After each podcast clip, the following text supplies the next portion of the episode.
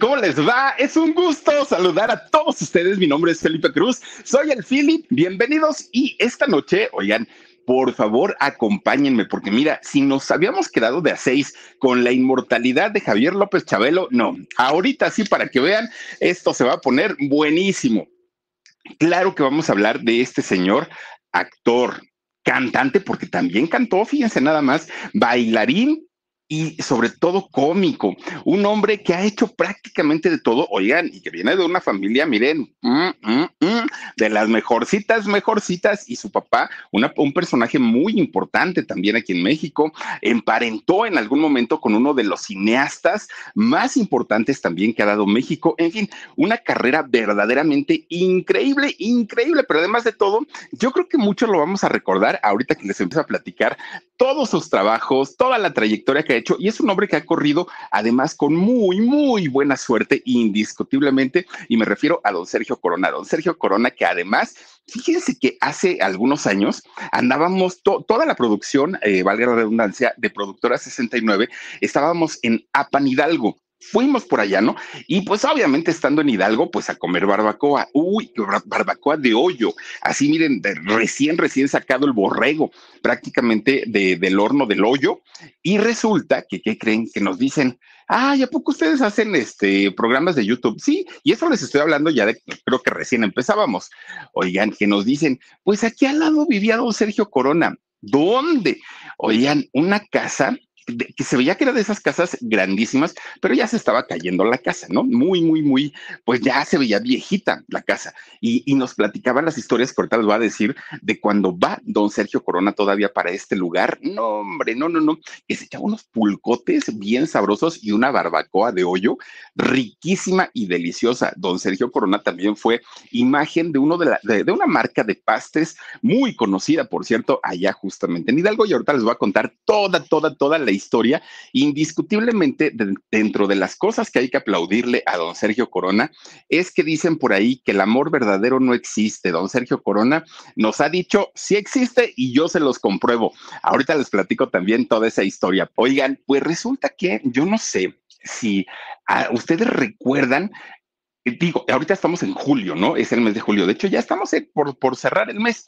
¿Se acuerdan ustedes? Aquí en México existía, y digo existía porque ya la, la, tienda de la comercial mexicana como tal ya no existe. Ahora es la Comer y la otra parte es Soriana, ¿no? Ya está como comprada y vendida. Pero cuando eran estas promociones buenísimas de Julio Regalado, ¿se acuerdan ustedes quién fue el primer Julio Regalado? Pues claro que sí, fue don Sergio Corona. Don Sergio Corona hacía esta campaña maravillosa de Julio Regalado, que aparte en esos años sí había ofertas de verdad, sí valía la pena. Miren, uy, no, pues don Julio ya, ya llovió, que de hecho mucha gente piensa que Sergio Corona sigue siendo Julio Regalado. No, ya es otro actor, pero durante muchos, muchos años, Sergio Corona se convirtió en el Julio Regalado de la comercial mexicana. Hoy Soriana y también la Comer, ¿no? Que son dos, dos eh, tiendas totalmente ya distintas, que decían que el convenio lo iban a hacer solo por siete años. Ya llevan más de siete años y siguen todavía con, con esa separación. Bueno, pero don, don Oscar, ay, ahora yo don Oscar. No, no, no, no, no. Don este, ay, Corona, se me, ¿cómo se me fue? Don Sergio Corona. Oigan, don Sergio Corona, fíjense que también allá en Pachuca, no sé si siga siendo la imagen o ya no, pero era la imagen de los pastes Kikos, que los pastes Kikos allá en, en, Hidalgo, oigan, son, pues creo yo que la marca más reconocida. Hay muchas, muchas personas que abren sus, sus, negocios, así como particulares, y venden pastes. ¿Qué son los pastes? Dice Modestita de Colorado, dice abrazos, paisano, abrazos, ya te quiero. Modestita, te mando muchos besos, venos por favor en nuestro nuevo canal de cocina. Cuando ya tenga todo el link y ya esté hecho, se los voy a dar para que si me hacen el favor de suscribirse, ahí nos estaremos viendo. Oigan, pues resulta que eh, los pastes, para quienes no los conozcan, Hagan de cuenta que es un pan como una empanada, pero con esta pasta que le llaman de mil hojas. Ah, pues miren, ahí está eh, con, con, los pastes quicos. Son como estos panes de, de, la harina de mil hojas que se hace así como crujiente, que uno la muere, ¡ay! truena todito. Y los hacen rellenos de mole, de mole verde, de, de rajas con crema, los hacen de, muchos guisados, muchos, muchos, muchos. Pero también los hay dulces, los hay de, de zarzamora con queso, los hay de piña, los hay de arroz con leche. O sea, puede ser, miren, ahí están, pueden ser dulces o pueden ser salados. Y son deliciosos los pastes, deliciosos. Pues esta marca de los Kikos eh, le pagaba a don Sergio Corona, o no sé al día de hoy si él siga todavía siendo la imagen de, hasta el 2016, todavía él era la imagen de, de pastes Kikos. No sé si todavía. Y ustedes dirán, ¿cómo, cómo por qué? Bueno, pues porque don Sergio Corona, claro, oriundo de este estado maravilloso, el estado de Hidalgo, que además es muy cercano a la Ciudad de México y es muy bonito precioso y tiene tantas cosas el estado de Hidalgo. Tiene la Huasteca, tiene los, los prismas basálticos, estas formaciones de roca y, que son tan maravillosos. Tiene las, las ex haciendas, oigan, de San Miguel Regla y todas estas ex haciendas tan preciosas que hay por allá por, por Hidalgo. Está el Chico Hidalgo, que es un lugar para hacer senderismo, caminata, escalada. Es, es, es un estado que tiene de todo, de todo, absolutamente de todo. Y miren, Ustedes imagínense cómo sería, miren nada más la, la ex hacienda de San Miguel Rey Regla, un lugar impresionante y maravilloso. Y no lo termina uno de recorrer en, un día, ¿eh? Se necesitan por lo menos tres días para poder recorrerlo, que de hecho eh, inundaron la, la, mayoría de estas ex haciendas por cuestiones, pues obviamente de, sequías y todo eso que había y necesitaban hacer presas y llegaron a inundar todos estos lugares. Está muy interesante toda la historia de Hidalgo. Bueno, pues miren, si nosotros nos sorprendíamos porque decíamos, ay, el eterno Chabelo y que no sé qué, y que no sé cuándo, y que siempre decíamos, ¿no? Por, por la edad de don Chabelo. No, hombre, don Sergio Corona, calladito, calladito, miren las ex haciendas tan preciosas. Don Sergio Corona, calladito, calladito, nos ha dejado con la boca abierta, porque miren, no solamente baila, canta, actúa, es comediante. No, no nada más eso. Don Sergio Corona sigue trabajando hasta el día de hoy a sus 94 años. Oigan, 94 años. Hay muchas personas que a los 50, a los 40 ya decimos, ah, ya pasó mi vida, los mejores años de mi hijo. Imagínense don Sergio Corona a los 94 años y sigue trabajando y sigue tan vigente que dice uno, qué barbaridad, don Sergio Corona Ortega. Este señor está por cumplir prácticamente 100 años y vean nada más cómo luce. Es increíble, de verdad. Yo no sé qué come, yo no sé qué haga, pero es increíble que tenga 94 años. Es más grande que Chabelo, sí, es más grande que doña Silvia Pinal también, y de don López Tarso, no sé cuántos años tiene López Tarso, pero por ahí deben andar, pero miren, si ponemos a, a don Ignacio López Tarso y ponemos a don Sergio Corona, don Sergio se ve todavía, pues, tiene 97, don Ignacio López Tarso, es mayor, pero don Sergio, para tener la vitalidad de seguir trabajando, dice uno, caramba, pero además una persona muy, muy, muy amable. Fíjense nada más, resulta que este señor, que además de todo, pues una persona muy amable, les, les platicaba yo que tuvimos la oportunidad de conocer la casa donde él nació hace 94 años y la gente que, que porque posteriormente regresó a vivir ahí, después se fueron, luego regresó y decían que el señor es un bombón, decían, es amable, es bonachón, con todo mundo bromea, es un angelote, nos decía la gente, ¿no? Y le encanta la barbacoa y se echa su buen pulque. Bueno, ahí toma su cafecito de como dice el dicho, ¿no? Bueno, a lo mejor fíjense que uno de los secretos de su inmortalidad de, de don Sergio Corona es que no puede dejar de trabajar el señor. Está en un proyecto y ya está pensando en otro y termina novela y bueno, sigue trabajando, ya tiene 11 años con su programa este de como dice el dicho, y aunque él presenta y despide la historia, es el eje central. Finalmente todos quieren ver el dicho que va a decir en, en aquel momento o cómo lo va a relacionar con la historia. Es un personaje que, bueno, seguirá mientras él pueda trabajar seguramente con este proyecto, que además de todo, el proyecto de, como dice el dicho, ni siquiera nació como un proyecto grande e importante para Televisa. Era como un programa de relleno, ¿no? Pues mientras le salía una idea para crear algo mejor. Pero fue tan grande el trancazo de, como dice el dicho, que llevan 11 años al aire y no tienen para cuándo sacarlo. Y está bien patrocinado, está bien vendido y don Sergio Corona hace su trabajo de una manera tremenda. Bueno, fíjense nada más, este hombre que nace allá en, en el estado de Hidalgo y es chiva de corazón, bueno, pues miren, en ocasiones regresa don Sergio Corona al lugar que lo vio nacer muy ocasionalmente, cuando tiene tiempo, cuando puede, y fíjense que él regresa a comer su barbacoa, a echarse su pulquito y a platicar, pues con su familia, pero todos ya son nuevas generaciones, porque desafortunadamente toda aquella generación que nació con él en, en los años 20, la gran mayoría ya no están, ¿no? Sus hermanos, sus primos, sus tíos, a los que él visitaba en aquel entonces, pues ya, no, desafortunadamente, pues ya están en otro plano. Pero resulta que don Sergio, con la poca gente que convive, lo hace de una manera tan bonita que lo reciben muy bien a don Sergio Corona. Fíjense, él, de hecho, él nació en 1928. Bueno, pues resulta que en aquella época de, de, hace 94 años, resulta que su papá, don Miguel Corona, era un abogado y era un abogado que provenía de la capital del Pulque, ahí mismo en Hidalgo, pero de, la, de eh, un pueblito en aquel entonces que se llama Apan. Hoy es prácticamente una ciudad. Fíjense que si Apan se conoce de, de alguna manera es por sus haciendas pulqueras la gran mayoría de las, de, las casonas o, o casa, casas que había en aquel entonces eran estas enormes, eh, pues, haciendas que tenían dentro iglesias, salón de fiestas, casas, bueno, era una, una ciudad prácticamente cada una, y ahí tenían trabajadores que elaboraban el pulque. Había magueyes, imagínense qué tan grandes eran las haciendas, que había magueyes y lo tenían trabajadores para que fueran a raspar, a sacar el agua miel y posteriormente pues hacerlo, convertirlo en pulque. Y era tan socorrido, es decir, tan vendido el pulque que estas haciendas prosperaron solamente por la bebida del pulque.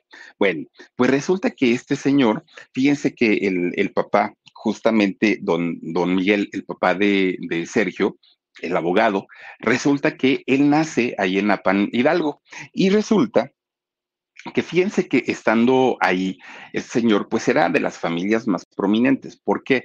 Porque no toda la gente tenía la oportunidad de ir a la escuela y de terminar una profesión, una carrera. No había suficiente dinero. Pero para estos grandes hacendados y que tenían mucho dinero, pues muchas veces mandaban a las ciudades a sus hijos a estudiar y en otras ocasiones estudiaban pues ahí, ahí en Pachuca, ¿no? En Hidalgo. Bueno, este señor cuando se hizo, pues digamos, adulto, ya no digan pues un, una persona grande, pero pues sí, por lo menos adulto, fíjense que a don Miguel lo nombran como juez del distrito. O sea, siendo abogado, pues obviamente le dan un cargo importante. Era juez del distrito no solamente de Apan, sino de diferentes pueblitos que estaban cercanos ahí. Y obviamente esto le da pues a ganar un buen dinerito. De repente un día conoce a una muchacha que su familia llegan de Gilotepec. Gilotepec queda en el Estado de México como yendo hacia Querétaro, hagan de cuenta, miren su papá. Oigan, pues resulta que doña María Cristina Ortega, una, una mujer que aparte, muy bonita, sí, pero ama de casa, ¿no?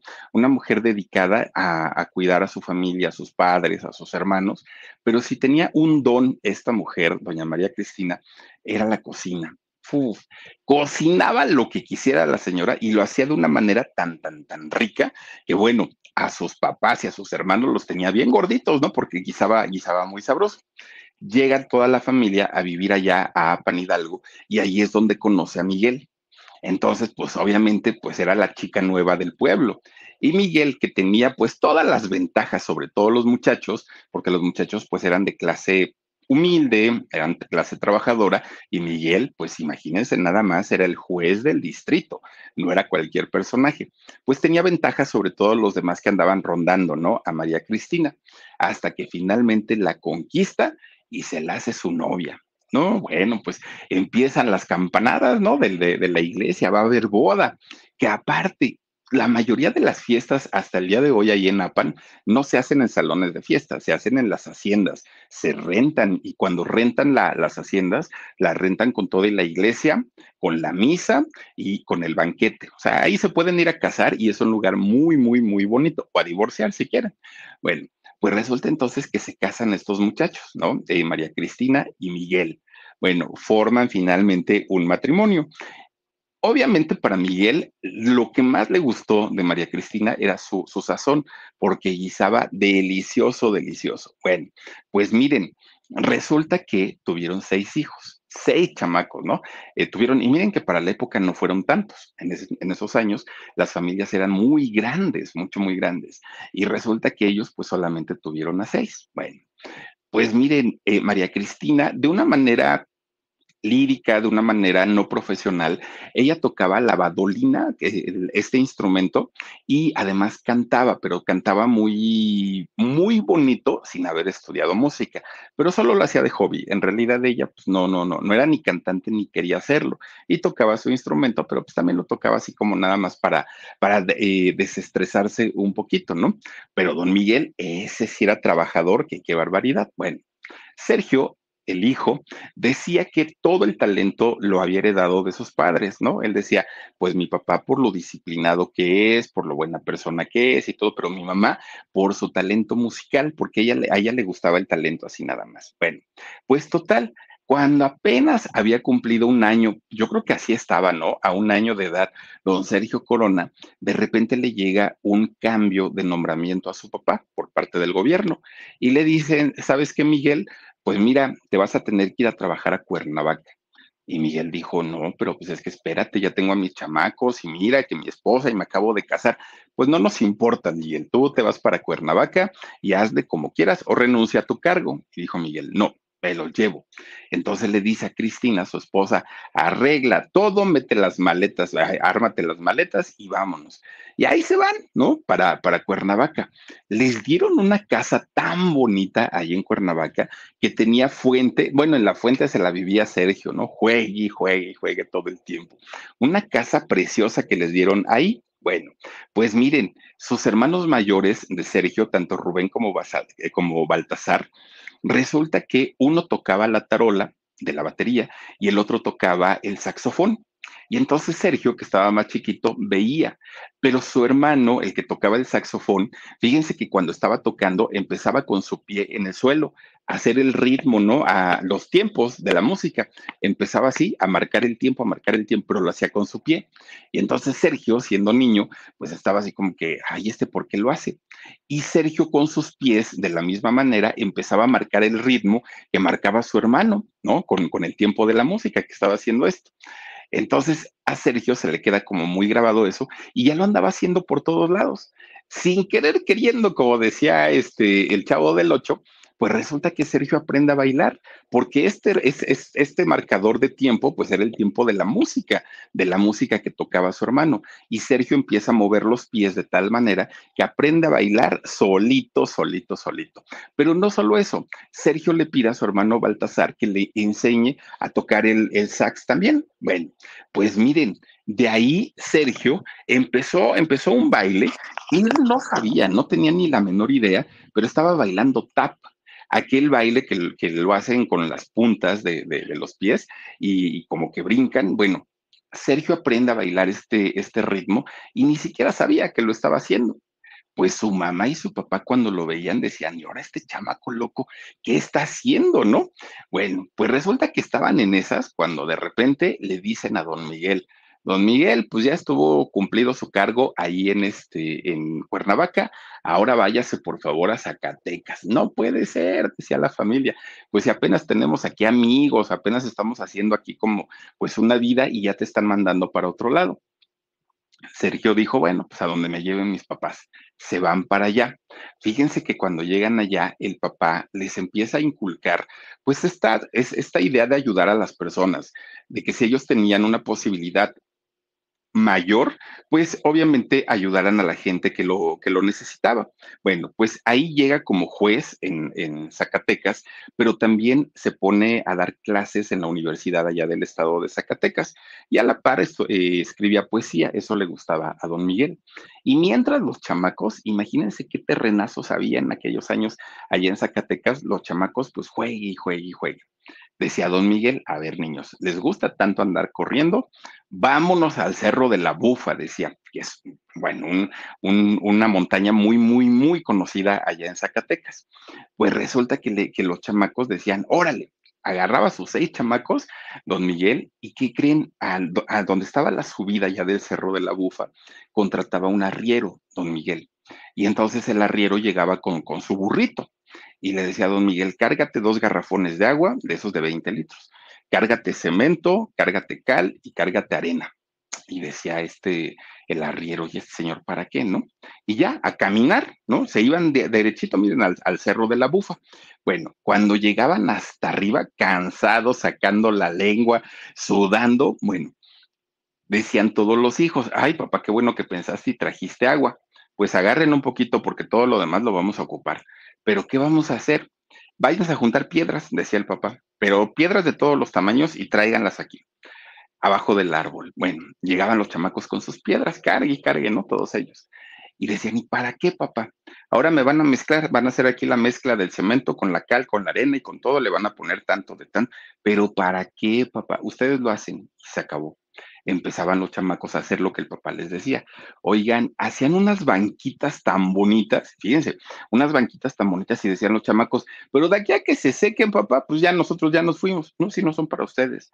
¿Saben cuántos arrieros hay que vienen aquí a cuidar a sus animales, que vienen a bajar leña, que vienen a bajar cosas para venderlas a la ciudad y cuando llegan no tienen ni dónde sentarse? Y batallan mucho con el calor de aquí de Zacatecas. Y estas banquitas que estamos haciendo para ellos aquí abajo de los árboles les van a ayudar mucho, decía el papá.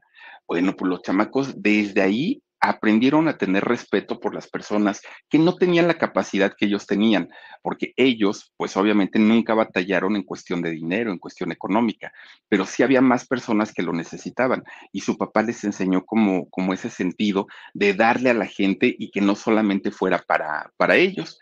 Y miren, pues así con, con esas banquitas contribuyeron ellos allá al estado de Zacatecas. Bueno, ahí vivieron dos años, nada más porque resulta que después de eso, el gobierno le manda a decir a don Miguel, ¿sabes qué, Miguel? Ahora te vamos a dar un nombramiento como juez de la Suprema Corte de Justicia de la Nación. Uy, pues imagínense, ya no era un puesto local, ahora ya era un juez de, de la Suprema Corte. Y entonces, pues ya tenía que trasladarse a la Ciudad de México tenía que venirse con toda su familia y efectivamente llegan a la ciudad con un cargo Imagínense, pues, pues ser juez de la Suprema Corte no es cualquier cosa. Sergio tenía un padre muy importante y él lo sabía, además de todo, pero era un señor, eh, don Miguel, muy disciplinado, una persona pues que sabía perfectamente todo lo que implicaba el convertirse en juez de la Suprema Corte de, de Justicia. Bueno, pues resulta que Sergio entra a la primaria, como lo hace cualquier niño. Pero resulta que de repente Sergio dejó de ir a la primaria. Y entonces, como el, como el abogado Miguel, el juez Miguel, era pues, estaba en el ojo público y todo el mundo pues sabía, ¿no? A lo que se dedicaba y quién era su familia. De repente, oye, don Miguel, ¿por qué su hijo no está aquí? ¿Por qué no va a la escuela? ¿Por qué ha faltado? Y don Miguel, pues así nomás, pues no pasa nada, no pasa nada, ¿no? De repente le dicen, ¿sabe qué? Ya no lo podemos esperar en la escuela, va a reprobar el año. Bueno, pues ni modo, que repruebe pues, ¿qué le habrá pasado a, Sergio? Decían, pues, quién sabe. Oigan, cuando lo intentan regresar a la primaria a Sergio, pues Sergio ya tenía sus ayeres, ¿no? Imagínense que don Sergio Corona terminó su primaria a los 15 años, cuando en realidad, pues normalmente se termina a los 11, 12 años, ¿no? La, la primaria. Y Sergio ya tenía 15 años cuando la terminó y la tuvo que terminar en la nocturna. Y resulta que el asunto es que fíjense que don bueno, Sergio, siendo muy, muy niño, se enfermó. Se enferma muy, muy, muy feo y le dio algo llamado la fiebre de Malta, que en aquellos años, pues era una, una fiebre que incluso podía causarles como limitaciones, ¿no? Hagan de cuenta como la, la poliomelitis, más o menos. Pues sí, claro, cuando ya el cuerpo sube la temperatura muy, muy fuerte, pues obviamente hay desgaste de todos los órganos. Y esa enfermedad hizo que, que Sergio estuviera pues prácticamente en cama durante años. Incluso mucha gente dice que Sergio ya no pudo terminar la primaria porque pues obviamente ya, ya él estaba metido en el rollo de la artisteada. No, no, no, no fue así. Don Sergio Corona pues en realidad se ausenta de la escuela porque tenía esta enfermedad y fueron años los que se la pasó así hasta que pudo regresar. Pero a Sergio le daba mucha pena porque le decían, ¿y en qué año vas? No, pues en quinto. ¿Y cuántos años tienes? No, pues 14. Y ya le daba pena, ¿no? A don Sergio porque decía, oigan, pues ya estoy grandecito y pues ando aquí en la nocturna, aparte de todo.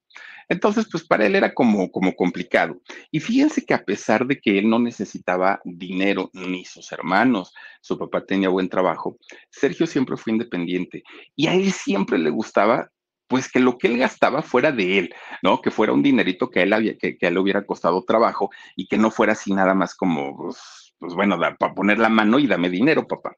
Y entonces resulta que consigue trabajo, Sergio Corona y consigue trabajo en el centro histórico, ahí en la calle de Bolívar. Oigan, había una zapatería muy, muy, muy famosa, que era la, famosa zapatería del Borseguí, mm, ya de, esa de años, que ahí en em, Bolívar, donde estaba esta zapatería de aquellos años, hoy se encuentra el Museo del Calzado. Bueno, si no lo han visitado, vayan, de verdad que se van a sorprender todas las modas por las que hemos pasado, ¿no? Como, como seres humanos. Bueno, resulta que ahí en el Borseguí empieza él a ser distribuidor de, de zapatos.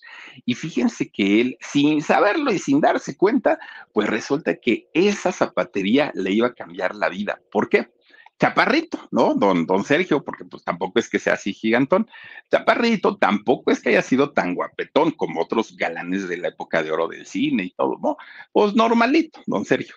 Resulta que había una muchacha allá dentro del, del Borseguí y entonces empezaban, ay, miren qué bonito, ¿no? Qué recuerdos aparte. Oigan, pues resulta que estaba una muchacha. Pues una muchacha, digamos, no fea, no guapa, normalita, ¿no? Y entonces, pues siempre como que se le quedaba viendo a Sergio. Sergio estaba jovencito. Y Sergio, pues como que entre que se incomodaba y no, pero bueno, resulta que esta muchacha le dijo, oye Sergio, pues te la voy a cantar derecha a la flecha, ¿no? Y Sergio dijo, ándale, pues, pues ahora sí me bañé, ¿no? Porque dijo, pues se me va a declarar. Y le dice, es que quiero que seamos pareja, le dijo esta muchacha. Y dijo Sergio, es que mira, mis papás, ahí empezó a hacerse el interesante. No, no, no, no, no, le dice esta muchacha, no, como tú crees, no, yo quiero que seamos pareja de baile. Mira, yo he visto que luego nomás así con que pongamos el radio, pues estás moviendo las patitas. Yo creo que te gusta bailar. No, pues sí, sí me gusta. Y dice, y a mí también, y yo soy bien buena bailando, Sergio. Oye, ¿por qué no, no hacemos pareja y nos vamos a participar en todos los concursos de baile? ¿Quién quita y ganemos alguno? Y pues mira, nos ganamos un dinerito extra, le dijo esta muchacha. Pues Sergio dijo, pues ¿qué crees que no me parece tan mala la idea? Entonces empiezan a, a bailar juntos ellos y sí, fueron una cantidad y cantidad de concursos de baile. Muchos quedaron en primer lugar, muchos los perdieron, muchos en segundo lugar, en fin, pero ellos cuando ganaban, pues miren, se repartían su, su ganancia. Y eso le dio a Sergio, pues obviamente la seguridad para poder bailar en un escenario, perdón, para bailar en un escenario y además, pues obviamente quitarse el miedo y quitarse la pena. Bueno, para aquel momento Sergio pues estaba por 16 años y es cuando él decide convertirse en un bailarín profesional. Dijo, me cueste lo que me cueste, yo me voy a convertir en un bailarín, pero de esos que ganan su buen dinerito. Para ese momento, él iba a pasar a segundo de secundaria y él tenía ya, ya tenía 17 años en segundo de secundaria. Bueno, pues resulta que sin que le dijera a nadie, ni a su papá, ni a su mamá, ni a sus hermanos, a nadie dejó de ir a la escuela. ¿no? Ya no iba. Pero en la noche él se salía y le decía, ya me voy, papá, voy a la escuela, ya me voy, mamá, me voy para la escuela. No, pues que sí, pero no iba. ¿A dónde creen que se iba Sergio Corona? Pues resulta que el señor se iba a todos los salones de baile habidos y por haber de aquel momento. Pues, pues sí, pues era, era algo que, que él apasionaba. Pero después de algunos meses de no ir a la escuela e irse a los, a los lugares de baile, pues le entra el remordimiento. y decía, ay, mis papás me dan dinero para que vaya yo a la escuela y pues ni estoy yendo. Mis pobres padres están rompiendo el alma para que yo vaya a la escuela y ni estoy yendo, decía. Bueno, pues total, un día habla con su papá, 17 años tenía, y le dice, ¿sabes qué, papá? Pues mira, te tengo que decir algo. Pero cuando, cuando Sergio estaba ya decidido a hablar con su papá, sabía perfectamente que iba a venir o un cachetadón o lo que fuera, pero un castigo no, no, no, no iba a faltar, ¿no? O una regañiza mínimo. Los papás de antes eran muy estrictos. Hoy ay, los chamacos nomás les hace uno tantito así, te voy a demandar, vas a ver que no, en esos años no. Pues resulta entonces que Sergio le dice, es que papá, me da mucha pena, pero es que dejé de ir a la escuela, pero ya sí, ¿no? Así como que protegiéndose porque sabía que ya venía el cachetadón, es que dejé de ir a la escuela. Y el papá, ¿por qué? Es que quiero ser bailarín, papá. Es que me quiero dedicar a la artisteada, papá. Es que no sé. Y le empieza a dar todos sus argumentos, Sergio, ¿no?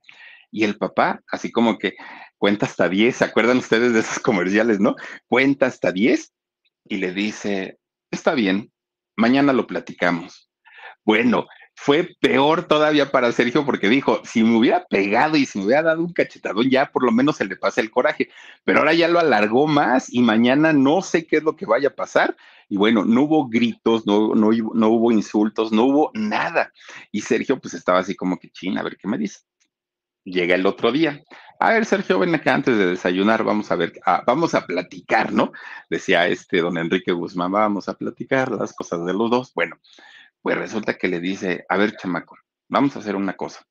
Tus planecillos esos de que vas a ser artista y que el baile y que todo eso, luego me los cuentas, ni siquiera los quiero oír. Ahorita vas a hacer tu maleta y te me vas a Apan, allá Hidalgo, de donde era el señor, ¿no? Don Miguel. Te me vas a Apan, te vas a ir con mi hermano, yo ya hablé con él en la noche. Te vas a ir con él y él te va a poner a trabajar, a raspar magueyes para sacar pulque. Vas a trabajar en su fábrica de ladrillos, horneando los ladrillos. El ladrillo rojo se tiene que hornear. Vas a trabajar en eso y vas a trabajar, este, ahí tenía los ladrillos, tenía el pulque, ¿el qué? Y, no, no, no, no, no. No me acuerdo que, en qué iba a trabajar. En, lo, en, lo, en el pulque, los hornos para ladrillos. Ah, pues nada más en eso. Ay, en el campo. Obviamente en el campo, ¿no? Tenía que trabajar. Y dijo Sergio, pero papá, yo no te pedí ser campesino. Yo lo que te pedí es ser artista.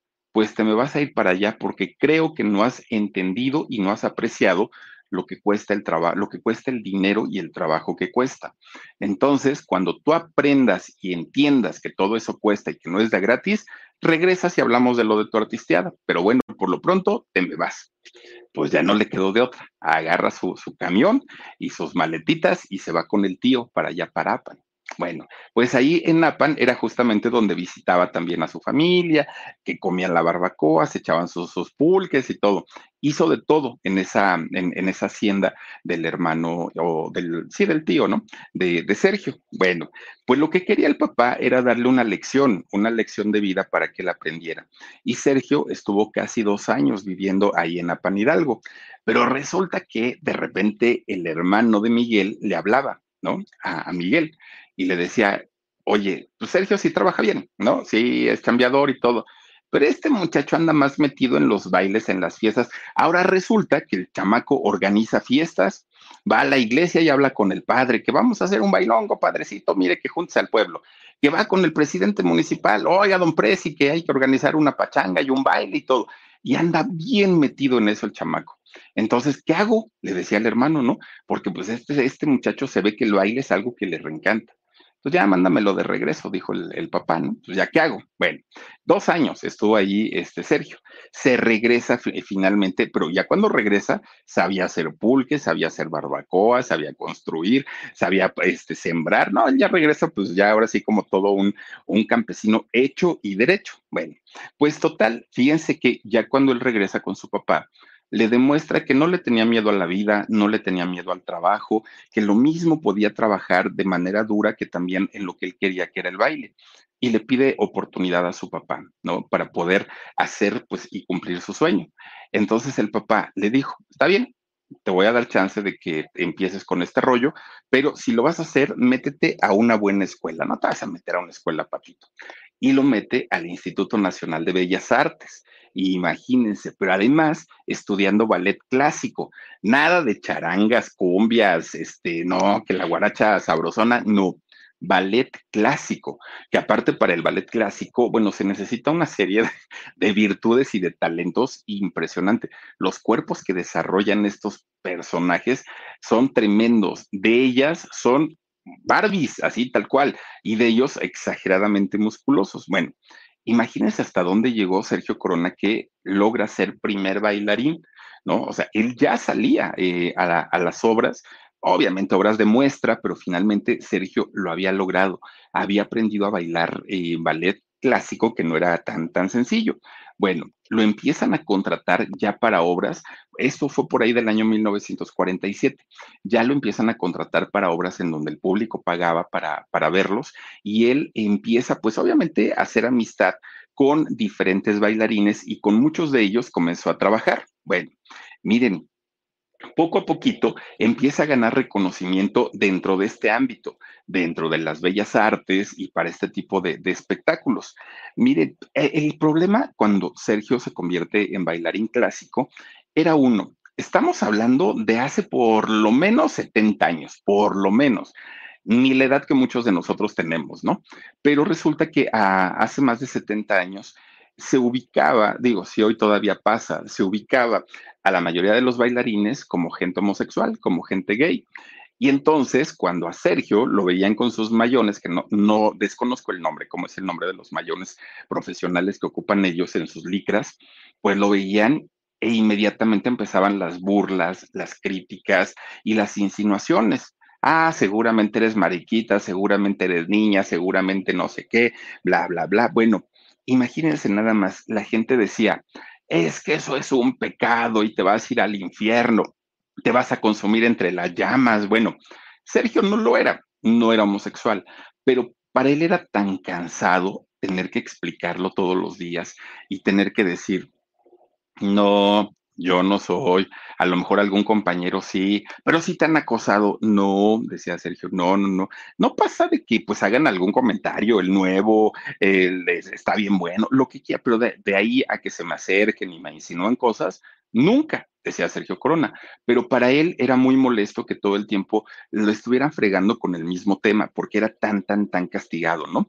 Por eso a don Sergio Corona, si hay una película que le gusta y le hace llorar, es la de Billy Elliot. Oigan qué bonita película, no es por nada, pero si no la han visto, véanla, ¿no? La historia de estos dos bailarines y, y de este muchacho Elliot que hace todo lo posible por convertirse también en un bailarín clásico en contra de todo, de la guerra, de la sociedad, de todo, de todo, y está maravillosa. Bueno, pues Sergio Corona se convierte en fan número uno de esta película. Bueno, pues miren, ya se sentía muy contento porque con todo en su contra estaba realizando sus sueños. De repente, pues le empiezan a dar contratos. Vamos a, trabajar a tal lugar y vamos a otro y vamos a otro. Pero se da cuenta que a diferencia de un actor que lo protege la ANDA o que hay instituciones que, que los protegen, en esos años no había quien protegiera a los bailarines. Entonces, pues les ofrecían un contrato diciéndoles vas a ganar 20 y resulta que les daban 10 nada más y, no podían quejarse. Ellos tenían que recibir prácticamente lo que quería dar el empresario y no había más. Y eso fue, esas fueron de las primeras piedras en el camino que empieza a tener, obviamente, pues eh, no solamente Sergio, sino la mayoría de los bailarines que habían en aquel momento. Y para poder él lograr sustentarse, que ya vivía solo para aquel momento, no, no usaba coche para no gastar gasolina y se iba en el tranvía que había en esos años. Comía, pero comía en los lugares más baratos para no gastar y poder pagar su renta. Ropa se la compraba cada vez, bueno, cuando ya de plano estaba rota su, camisa, se compraba otra. Trataba de ahorrar mucho porque se dio cuenta que el ser bailarín sí era una, una actividad que a él le llenaba el corazón, pero por otro lado, no era redituable en sentido económico. Y ahí es donde pues él la pensaba porque decía, híjole, pues estoy muy contento y estoy muy feliz, pero en realidad pues esto no me representa un ingreso, no me da una, una parte económica que yo pueda vivir de esto. Bueno, pues miren, él decía, ¿qué más puedo hacer si no voy a estar solamente, si no, si no voy a estar solamente como bailarín? ¿Qué otra cosa puedo hacer? Y entonces él decía, pues quizá si yo empiezo a actuar, pues a lo mejor podría ser, ¿no? Pero él no tenía ni la menor idea porque era un mundo desconocido, era algo que él nunca había probado en aquel momento. Bueno, pues resulta que un día lo fue a ver su papá a un teatro donde él estaba bailando. Y cuando, cuando lo ve bailar a Sergio, su papá se da cuenta que sí era muy bueno, que no era un chiste, que no era un juego, que, que en realidad este muchacho tenía su talento. Y entonces, pues habla con él y le dice, mira Sergio, yo te había quitado todo el apoyo, yo ya no te daba dinero, yo pues, prácticamente te dejé al abandono porque quería de alguna manera que tú fracasaras para que te dieras cuenta y regresaras a la escuela. Pero ya vi que esto es lo tuyo, que esta es tu pasión. Entonces, prepárate bien, bien, bien, bien, cuentas nuevamente con mi apoyo, pero además de eso, necesito que te, que te prepares en otras áreas, no te quedes solamente como, como bailarín. Y consíguete una escuela de, de actuación para que te, desenvuelvas en otros, en otros ámbitos. Y entonces, pues Sergio, que no había muchas opciones en aquel entonces, empieza a preguntar quién me enseña a actuar, quién me enseña a actuar. Bueno, pues fíjense que entra con, con este señor Saki-san, creo que se llama el, japonés, aquel que preparó a muchísimos, muchísimos actores. Y con él empieza pues a trabajar y se empieza a preparar como, como actor, que para él era muy difícil porque no tenía ni la menor idea de lo, de lo que era. Bueno, Saki Sano, eh, con, con Seki Sano, gracias, este Dani. Bueno, pues ya una vez que estaba estudiando, empieza a hacer su, sus pininos con nada más ni nada menos que con don Jesús Martínez Palillo. Miren, él es Seki Sano, el, el, el japonés, y resulta que con, con, este señor empezó a hacer sketches con, Palillo, empieza a hacer sketches cómicos, obvia, obviamente. Se lo llevan al Teatro Folis, a este teatro, muy bueno, ya, ya ni existe, ¿no? Ahí empieza a hacer sketches eh, cómicos con Don Palillo, con el papá de Doña Ana Martín. Ahí empieza a trabajar y fíjense que le empieza a ir bien a, a, este, a Sergio Corona, pero además, Don Palillo era, bueno, chiva de hueso colorado. Don Palillo mm, nació chiva, murió chiva y él fue el que le empieza a meter la pasión de las Chivas, este club deportivo de, de, fútbol, a don Sergio Corona, porque siempre le decía, vete muchacho, vamos al estadio, vamos a ver a mis Chivas y mis Chivas y mis Chivas. Pues ahí es donde empieza, miren, allí, uy, esa foto yo no la había visto. Y miren que me gusta mucho Ana Martín y siempre veo sus fotos y esa no la había yo visto. Bueno, pues resulta que ahí justamente en, en las carpas donde trabajaba don Palillo es que don Sergio Corona se empieza a relacionar con los cómicos más importantes de aquella época, como Resortes, como eh, Clavillazo, como María Conesa. Bueno, llegó a trabajar con Cantinflas, ¿no? Por ejemplo. Bueno, pues resulta entonces que un día le dicen, oye, fíjate que están necesitando extras para una película. ¿Quién sabe qué película será? Le dijeron, ¿no? Pero pues tú ve, tú fórmate, ¿no? Ya, pues mira, con que te paguen tu llamado, con eso ya le hiciste. Sí, está bien. Ahí va. Entonces, cuando le preguntan, ¿tú sabes bailar? Sí, dijo sí. Es que fíjate que los queremos para una fiesta, una película en donde va a haber una fiesta y van a bailar eh, guapangos, van a bailar música veracruzana. Y dijo él, ah, sí, no, no, no tengo problema, pues nada más díganme qué música y, y yo la bailo. Bueno, pues no resulta que la película fue la de los tres huastecos. ¿Se acuerdan ustedes de esta película de Pedro Infante, de Blanca Estela Pavón, en donde, bueno, pues salía por ahí eh, Pedro Infante caracterizado del coyote, del, del, capitán del ejército y del padrecito, ¿se acuerdan? Hay una escena donde están bailando todos ellos que bailan guapango, de hecho ya es casi al final de la película, y resulta que ahí en esta película aparece don Sergio Corona. Obviamente, miren, sin créditos, nunca salió a cuadro, salió entre la bola, pues era, era prácticamente pues parte de la fiesta, ¿no? Pero haber conocido a don Pedro Infante y haber trabajado con él y con Blanca Estela Pavón, bueno, para él se convirtió en lo máximo. Y cuando le decían, ¿y dónde estás? ¿Dónde sales? Pues, pues ahí entre todos, ¿no? Pues nunca me veo, pero pues hago bulto, hago bola, decía él. Esa fue su entrada al cine de don Sergio Corona, que pues miren, no, no salió nunca así su cara como tal, nunca dijo un, unas palabras, nada, pero él ya estaba ahí entre la bola. Bueno, pues miren, a pesar de eso, su suerte empieza a cambiar, porque de ahí lo empiezan a buscar y lo empiezan a invitar para más proyectos. Pero además se integra a un grupo de ballet, el Ballet Chapultepec. Y entonces eh, Sergio Corona empieza a bailar, pues obviamente con un grupo muy importante de bailarines que hacían sus variedades. Y este club o este grupo de, de bailarines se fueron el Ballet Chapultepec, se fueron a, trabajar un año en eh, Cuba. Fíjense que se fueron para allá de gira, pues ya ve que allá es un, país, eh, la isla, ¿no? bailadores, a más no poder. Se fueron para allá un día. De repente, cuando regresan, fíjense que los invitan a hacer la transmisión en vivo por primera vez, una transmisión comercial de televisión. Y en esa primera transmisión estuvo don Sergio, don Sergio Corona. Bueno, pues resulta que en esta transmisión estuvieron los padres de Plácido Domingo. No Plácido, sus papás estuvieron por ahí en esta transmisión. Estuvo obviamente el Ballet Chapultepec con Sergio Corona y con esto, pues él se dio a conocer porque ahí sí lo tomaron las pantallas a Sergio Corona. Bueno, pues ya, ¿no? Él ya estaba finalmente de regreso en México y él lo que quería era seguir bailando, pero ahora ya le había llamado la atención también actuar. Él ya estaba con el rollo de, no sé cómo le voy a hacer, pero yo voy a ser actor, decía él. Bueno, pues por esos años, de repente un día, conoce a un muchacho que trabajaba como motociclista de estos de, de infracciones de tránsito. Entonces, este muchacho andaba con, su moto, ¿no? Ahí pues, por rondando por la ciudad. Sergio se lo topa, se cae muy bien y se empiezan a hacer amigos. Resulta que este muchacho era un, un muchacho que le gustaba la actuación, le gustaba el baile, pero pues como hobby, porque lo suyo pues era andar ahí en la motocicleta levantando infracciones. Este muchacho resultó ser nada más ni nada menos que Alfonso Arau. Alfonso Arau, el productor de cine, ¿eh? aquel que, bueno, ha hecho películas y, dirigió él la película de Un paseo por las nubes con Doña Angélica Aragón, con Anthony Quinn, bueno, una Mario Martínez, una muy bonita película de que, que mm, es de los viñedos, de las uvas y todo. Está muy padre su película. Bueno, pues resulta que e, ellos se conocen y se hacen grandes amigos.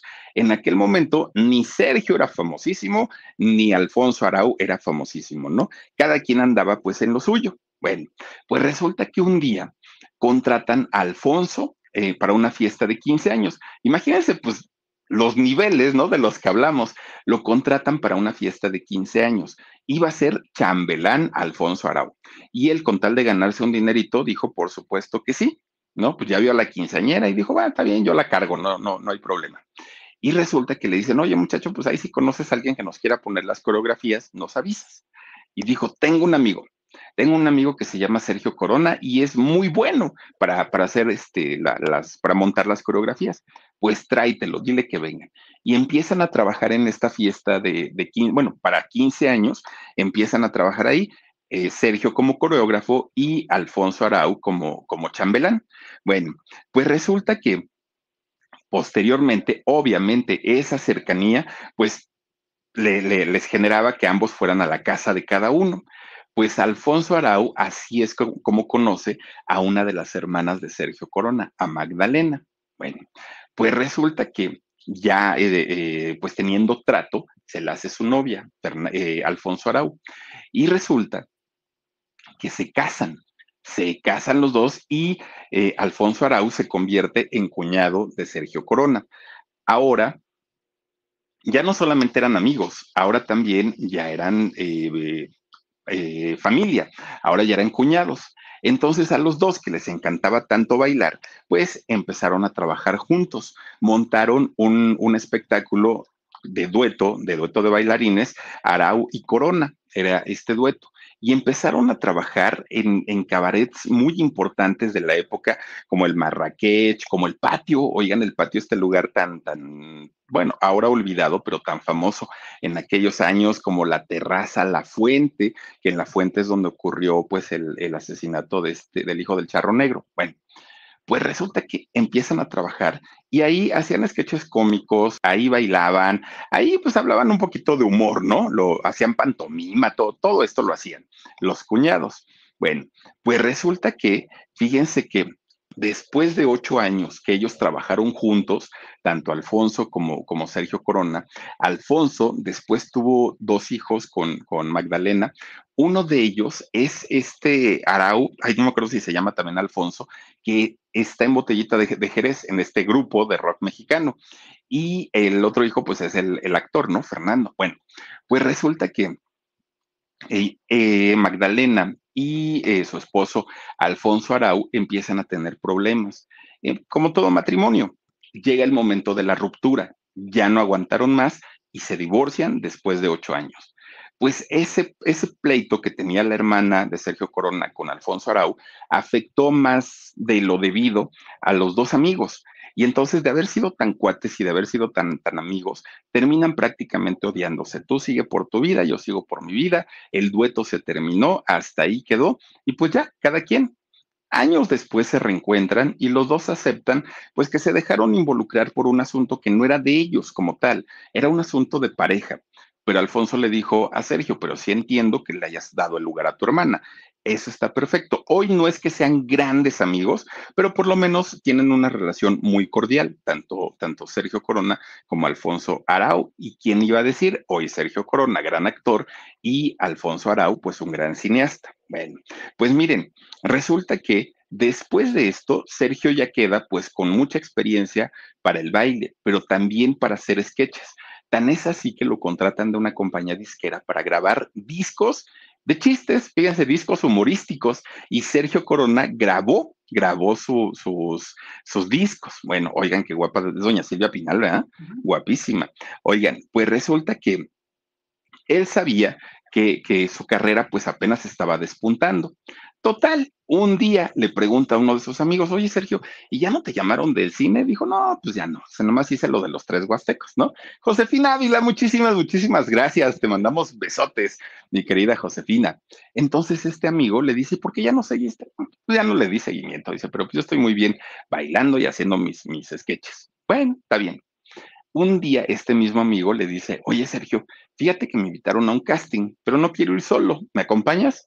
Y dijo Sergio, ¿cuándo? No, pues tal día. Está bien, dijo, pues vamos, te acompaño. Y ahí van, ¿no?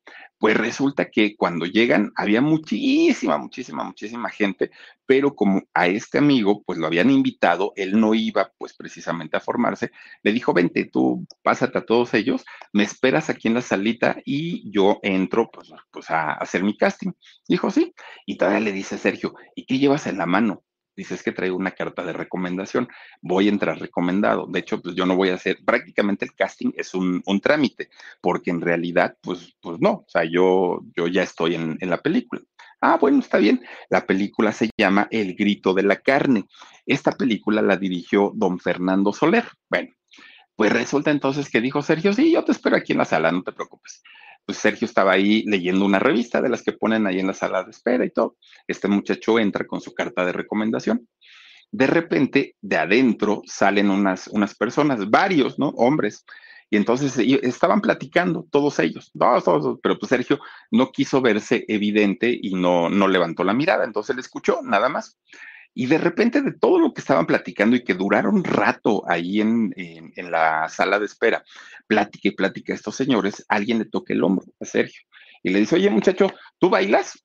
Y voltea Sergio y le dice sí, pero cuando le dice sí, dijo, ay, este señor yo lo conozco, ¿de dónde lo conozco? Dijo, pues era don Fernando Soler, fíjense, el mero mero de la película, ahora sí que el del dinerito. Y entonces le dice al asistente, don, don Fernando Soler, le dice, mira, hazle un contrato a este muchacho y que salga ahí en la película, ¿no? Le gustó, o sea, le gustó el porte, le gustó y, le vio algo. Entonces Sergio dijo, sí, pero es que yo vine a acompañar a un amigo, y, pues espéralo, dice a ver si se queda o no se queda. Pues el amigo sí se quedó porque pues obviamente iba recomendado, pero resulta que el papel que le dan al amigo era más chiquito que el que le dieron a Sergio. Sergio sale todavía en más, en más escenas. Y ahí fue el regreso al cine de Sergio Corona, ¿no? De, a partir de ahí, pues empieza a seguir trabajando y le tocó, obviamente, la época de oro del cine mexicano, le tocó la transición después del cine del, de los rock and rolleros, luego el cine de ficha. O sea, es decir, le, le, ha tocado, pues imagínense, 94 años, todo lo que no ha vivido don Sergio Corona. Bueno, pues miren, ya después un día platicando Sergio con don Cantinflas, con don Mario Moreno, pues estaban platicando muy a gusto y le dice don, don Cantinflitas, oye Sergio, este, cuando tengas tiempo, acompáñame a hacer labor para recolectar juguetes para los niños pobres. Y Sergio, fíjense que en lugar de decir, no, pues yo no tengo tiempo y todo, él dijo que sí, Sergio Corona, y empezaron a apoyar a los niños huérfanos, tanto Cantinflas como Sergio, Sergio Corona. Sergio es un actor completo, él canta, baila, actúa, eh, hace comedia, es, es un artista pues al que no le falta, no le falta nada, ¿no? Entonces, un día fue a Madrid, ahí va para Madrid Sergio, ¿no? Iba de vacaciones y resulta que ahí conoce a una bailarina austriaca, una muchacha de nombre Ingrid Doppler. Y resulta que cuando la vio a Ingrid, se quedó enamorado y dijo, ¡oh, esta muchacha está re guapetona! Y don Sergio, pues que no es precisamente un Adonis, dijo, híjole, pues ha de tener una de galanes, pero galanazos. Pero pues ni modo, pues yo me voy a aventar. Y dicen por ahí, la suerte de la fea, la bonita la desea, ¿no? Y eso pregúntenmelo a mí, ¿eh? Oigan, pues resulta que don Sergio dijo, pues, pues, pues le voy a hacer el intento, a ver qué me dice. Y se acerca a don Sergio, que aparte muy simpático, muy conquistador, y le empieza a platicar a esta muchacha y le empieza a hacer reír y todo, pues no la conquistó. Pero miren, un, noviazgo que para mucha gente decían, pues es que don Sergio está muy bonita su mujer, ¿no? Está muy guapa. Pues resulta que don Sergio, sí, claro que él sabía perfectamente, pues que la muchacha, pues, pues miren, tenía mejores opciones, pero resulta que don Sergio dijo, me voy a proponer a hacerla feliz toda su vida. Fíjense nada más lo que son las cosas. Ellos se casaron, tienen tres hijos y resulta que siguen juntos. Es una de las parejas más longevas del espectáculo, más sólidas del espectáculo y seguramente a los 94 años de, vida de don Sergio Corona difícilmente se van a separar algún día. Se ven muy, muy, muy bien los dos. Bueno, pues miren, don Sergio, obviamente conforme va pasando el tiempo, Claro, por supuesto que, que, don Sergio pues también va sintiendo el estrago, ¿no? Ya con la edad, obviamente, pues ya no era lo mismo bailar a los 20 que bailar a los 35. Y resulta que poco a poquito iba dejando de, de, bailar, poco a poquito iba dejando ya de hacer eh, teatro, pues a dejar de trabajar, pero él quería seguir haciendo cosas, no le gusta depender de nadie. Y es cuando finalmente se empieza a meter de lleno a la televisión. Y cuando empieza a hacer eh, televisión, don Sergio Corona, no le llegan las oportunidades de la nada, él las tiene que andar buscando. Pero cuando le llega la gran oportunidad en 1974, es cuando hace el programa de Hogar Dulce hogar, doña, este, ¿qué es María Luisa Aguilar? Doña Luz María Aguilar, Luz María Aguilar, empieza a hacer su, este, su, su programa y miren, se convierte en tremendo éxito este programa de Hogar Dulce Hogar, que estuvo hasta el 82 y por ahí pasaron varios actores porque originalmente pues eran dos matrimonios y se visitaban entre ellos y doña Luz María Aguilar, ay, cómo regañaba al don Sergio Corona, se lo ponía como chancla a don Sergio Corona. Bueno, pues resulta, resulta, fíjense que cuando don Sergio de pronto salía y iba a la calle, oigan, le decían, Don Sergio, no se deje de luchita, usted contéstele. Y miren, la gente lo, lo, apoyaba mucho y obviamente se ganó el cariño de muchísimas, muchísimas personas. Este programa lo produjo este señor de la carabina de Ambrosio Humberto Navarro él lo producía.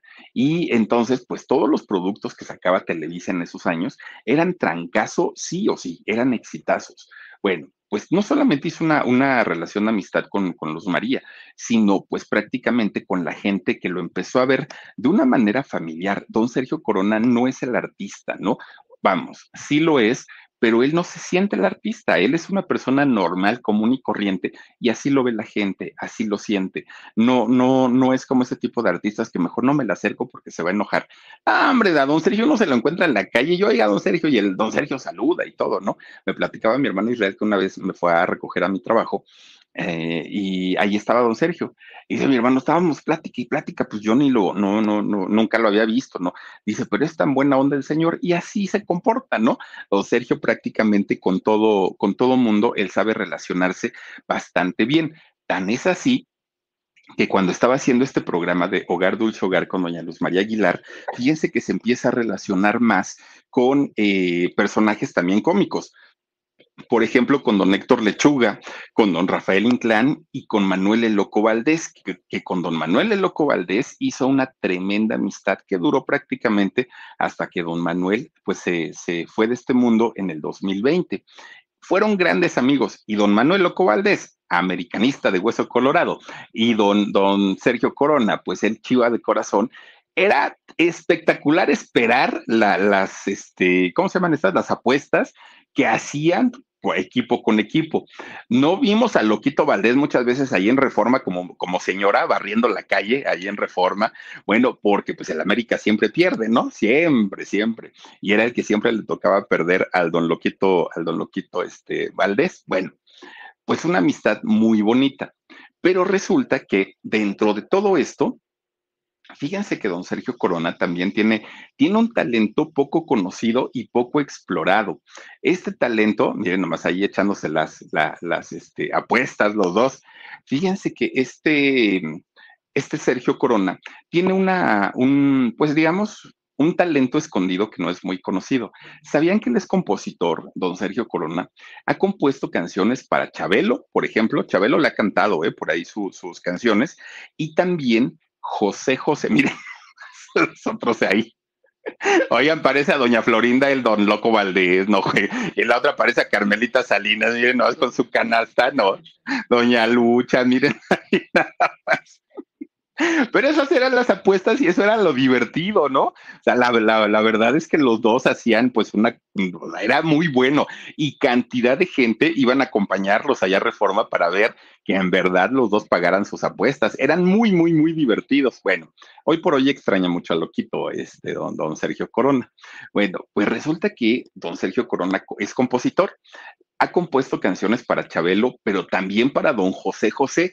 Fíjense que don José José canta una canción así como tipo de, la big, de las grandes bandas de las Big Band, pero con una composición de don Sergio Corona. La canción se llama Mírame.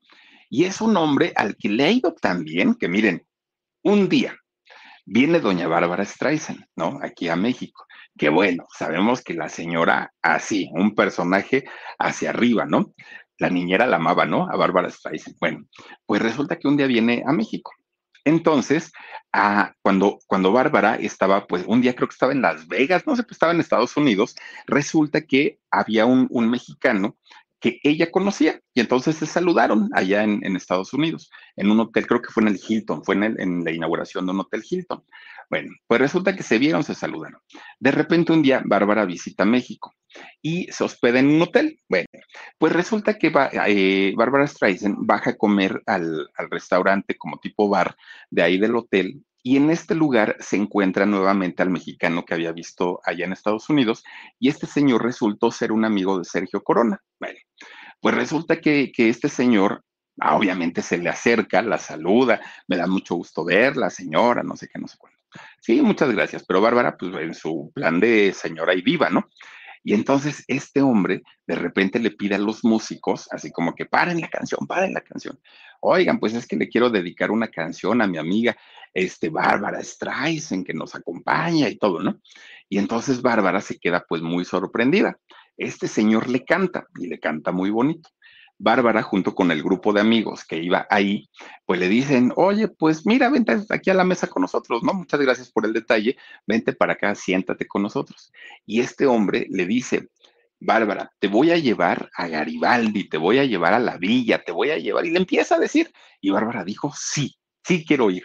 Y entonces este pues estaba nervioso, nerviosísimo el amigo, y dijo, ay Dios mío, ¿qué voy a hacer? ¿Y ahora qué voy a hacer? Bueno, pues resulta que le habla por teléfono a su amigo, a Sergio Corona. Le dice, ay, Sergio, ¿qué te cuento? Fíjate que aquí está esta señora Bárbara Streisand. Ay, sí, cómo no, le dijo Sergio, que sí, que sí está aquí. Vente para acá porque sabes que me invitó a sentarme a la mesa. Y Sergio fue, pero nada más para darle en la torre al amigo y para decirle lo chismoso que era. Cuando llega Sergio Corona y ve que sí estaba ahí Bárbara Streisand, se queda así como que, wow, nunca pensé conocer a esta mujer, ¿no? Y entonces empiezan a platicar, ¿no? Entre ellos. Resulta que ya se iban del, terraza, se llama Terraza Casino, este lugar donde estaban. Ya se iban y resulta que el carro del amigo estaba atorado. porque se había quedado otro coche ahí atravesado y no encontraron al, al dueño. Entonces dijo Sergio, pues yo tengo mi carrito aquí afuera, pues si quieren nos vamos ahí en el mío. Dijo Bárbara, sí, está bien, no te preocupes. Oigan, pues no lo agarraron de guía de turistas a don, a don Sergio Corona, los llevó a la villa, los llevó a no sé cuántos lugares por ahí, fueron a comer quesadillas. Bueno, una cosa impresionante que decía don Sergio, esto nunca, nunca, nunca me lo hubiera yo imaginado en la vida que un artista internacional, pues ahora resulta que ya está de guía de turistas allí. Miren, se cambiaron el teléfono y todo, y a Bárbara nunca le contestó a don Sergio Corona, pero bueno, finalmente se hicieron, pues en ese momento, cuates o por lo menos conocidos. Y díganme, ¿quién puede presumir? Tengo una foto de doña Bárbara Streisand adentro de mi coche. Pues bueno, si, si esto les parece increíble, imagínense ustedes que una vez don Sergio Corona se entera que eh, en aquellos años, ¿eh? estamos hablando, yo no sé, de 1930, quién sabe de qué año estaríamos hablando, se entera que don, don Charles Chaplin saca su, su biografía. Y entonces don Sergio hace sus ahorritos y compra, ¿no? La, la biografía. Y dijo, bueno, pues, pues, la voy a leer porque pues, se me hace que es buenísimo. Además, don Chaplin admiraba mucho a Mario Moreno Cantinflas. Y entonces don Sergio, como fan, escribe una carta y dice, este, pues que le gustaba mucho el trabajo de Don Chaplin, que no sé qué, que no sé cuánto, y manda la carta, ¿no? Para allá. Y resulta que le dice, yo conozco a, Mario Moreno Cantinflas y pues ojalá un día venga a México y nos conozcamos y todo. Él sabía perfectamente que la carta iba a quedar ahí arrumbada y que nadie le iba a contestar. Cuando de repente, ya habían pasado meses y meses y meses, cuando de repente tocan a su puerta. No, no era Chaplin, no, no, no. Era el correo pero era el correo que llegaba con un paquete que decía don Sergio Corona, ay Dios mío, pues este paquetón está bien grandote. Resulta que era un paquete con una biografía de, Charles Chaplin, pero que decía don Sergio, pero yo tengo la mía, ¿para qué me lo mandaron? Oigan, no se lo mandó dedicado don Chaplin, le mandó cuatro firmas de, de, Charles Chaplin en el libro que le mandó a Sergio Corona. Fíjense nomás, y el señor, bueno, está pues obviamente fascinado, dice que guarda su libro como un tesoro, ¿no? Porque pues autografiado de Charles Chaplin, ¿quién, no? ¿Quién puede decir eso? Bueno, pues resulta que este hombre, imagínate, digo, ya nomás para rematar, imagínense que de, de sus grandes amigas, Salma Hayek, porque don Sergio actuó en la telenovela de Teresa. Y de hecho, don Sergio decía, esta muchachita es mala actriz, es muy mala, le voy a ayudar en lo que yo pueda y esto y lo otro. Pues Alma Hayek queda tan agradecida con, con don Sergio Corona que cada que viene y visita México y hace reuniones para amigos, invita a don Sergio Corona, fíjense, lo invita porque le agradece mucho pues lo que hizo por, por ella en, en aquellos años. Y claro, Salma pues, no iba a dejar la telenovela, pero por lo menos le ayudó a mejorar su trabajo. Eso sí lo hizo. Miren, don Sergio Corona ha hecho más de 37 películas, 21 telenovelas, un, un hombre, bueno, Imagínense lo que no ha vivido y no ha pasado en sus 94 años de vida. Prácticamente ha vivido de todo se ha ganado el corazón de mucha gente. Imagínense tan es así que allá en Pachuca hay una plaza cultural recreativa que tiene el nombre de Sergio Corona. Así se llama en Pachuca esta plaza, porque obviamente es de las figuras más conocidas de allá de este estado de Hidalgo. Y eh, fíjense también que uno de sus hijos, el mayor, también es músico, también es bailarín, y pues bueno, es el único que le siguió los pasos en esta carrera a don Sergio Corona. Y miren, pues ojalá lo tengamos todavía por largo rato, porque que el señor, pues es cotorrón, eso que ni que, que es muy amable, muy simpático también. Pero también hay personas a las que no les gusta su trabajo, digo, eso es, eh, eso, eso pasa en todo mundo, ¿no? Pero la gran mayoría, pues sí están muy a gusto con el trabajo de don Sergio Corona. Pues bueno, ahí está la historia de este señor que miren, 94, ay Dios mío, uno ya quisiera, ¿no? Llegar y verse así a esa edad. Yo ahorita con 40 y, 40 qué, 6, ya me veo así, imagínense a los 94, no, no, ya ni voy a estar. Cuídense mucho, descansen rico, sueñen delicioso y nos vemos en un ratito. Gracias, soy Felipe Cruz, el Philip. Adiós, besos.